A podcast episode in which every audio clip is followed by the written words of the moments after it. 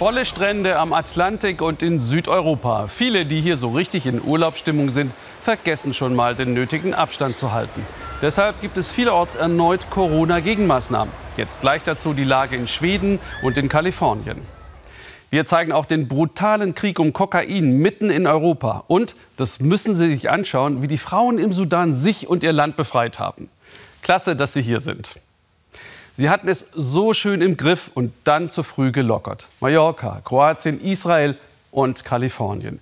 Nun steigen die Infektionen rasant und die Regierungen machen eine Kehrtwende. Stefan Niemann und Anna Leier aus Kalifornien, dem größten Bundesstaat der USA, dort leiden die Ärmsten unter der neuen Welle.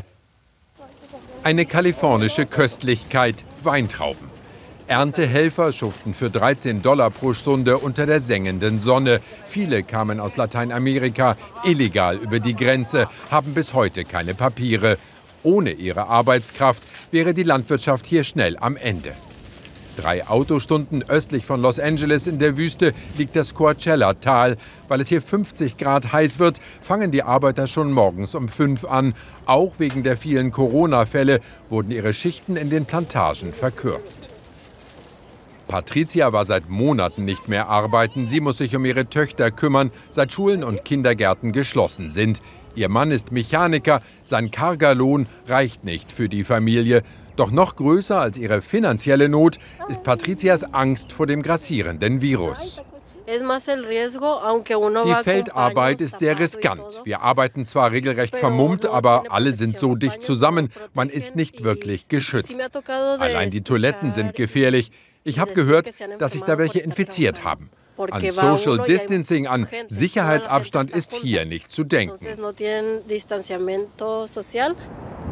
Auch die Unterkünfte sind problematisch in Zeiten der Pandemie.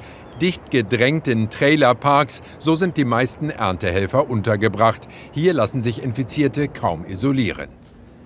Familie Rivera hatte Glück, ist in einer Sozialwohnung untergekommen. Die Miete hat nun erstmal eine Wohlfahrtsorganisation übernommen. Trotzdem macht sich Patricia große Sorgen. Die Nachrichten zeichnen ein dramatisches Bild von der Corona-Krise in Kalifornien. Ich glaube, die Fallzahlen steigen, weil die Menschen das Virus nicht ernst nehmen. Die gehen wieder raus und feiern. Die Casinos waren wieder auf.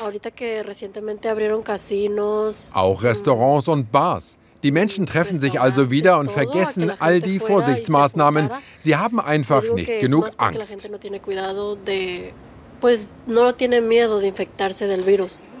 Kalifornien habe die Krise zunächst gut gemeistert, findet Patricia. Dann habe der Gouverneur aber viel zu früh wieder aufgemacht. Dadurch erlebe man nun beides, bedrohlich steigende Infektionszahlen und Verunsicherung auf dem Arbeitsmarkt. Schier endlos die Autoschlangen, wo immer Essen an Bedürftige verteilt wird.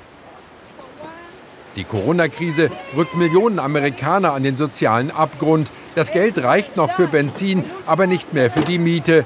Da sind Lebensmittelspenden hochwillkommen. Es läuft gut, aber ziemlich hektisch, wie Sie sehen. Zwei Teams arbeiten wie um die Wette.